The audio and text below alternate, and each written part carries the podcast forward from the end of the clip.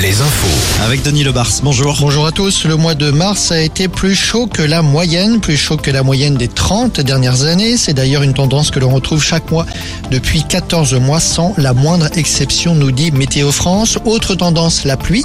Cette pluie dont on a bien besoin. Mars a été plus pluvieux que la moyenne, là encore. Entre 100 et 200 mm de pluie cumulée sur le Grand Ouest, 200 à Brest. Autre tendance, cette semaine, pour le début de ce mois d'avril, les gelées du matin, des gelées que craignent les arboriculteurs et les viticulteurs pour lutter contre ce fléau qui se répète désormais quasiment chaque année. Les professionnels s'équipent de moyens divers. Exemple, les tours anti-gel. C'est le cas de cet arboriculteur de Touraine, Julien Brizard, à Saint-Bran. Alors il y a plusieurs types de tours. Les miennes sont fixes, montent à 15 mètres.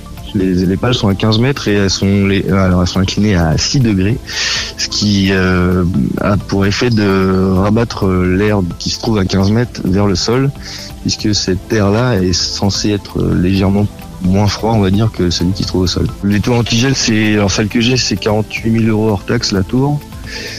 Et euh, ce que j'ai investi en plus cette année, bah, c'est euh, du, du gasoil pour faire tourner les tours et tout ce que je peux, tout le combustible euh, naturel possible, quoi. Voilà un dispositif qui pourrait s'avérer utile demain matin pour de nombreux professionnels.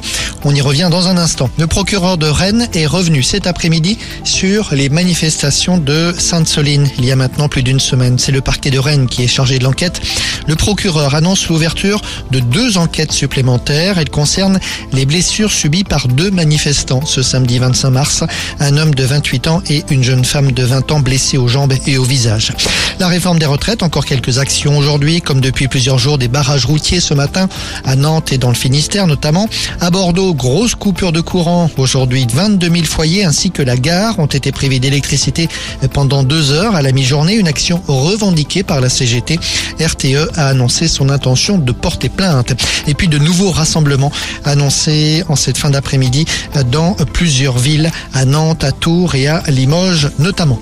Les ennuis judiciaires de Saïd Chaban, deuxième garde à vue pour l'ex-président d'Angesco, interrogé par la brigade financière de Nanterre. Saïd Chaban est en garde à vue depuis ce matin. L'enquête porte notamment sur des soupçons de blanchiment en bande organisée. Le cyclisme, la première étape du Région Pays de la Loire Tour cet après-midi en Loire-Atlantique et en Vendée. 150 km entre Saint-Péran-Ré et Saint-Gilles-Croix-de-Vie.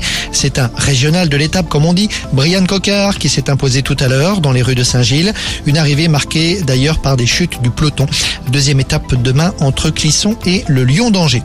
Et puis un mot de basket avec du national ce soir. Tours, Chaland et Poitiers jouent à domicile. Météo. Retrouvez la météo avec si belles vacances. Si belles vacances. Des campings riches en sourires. Et donc à nouveau des risques de gelée demain matin dans les terres. Le mercure va encore flirter avec le 0 degré.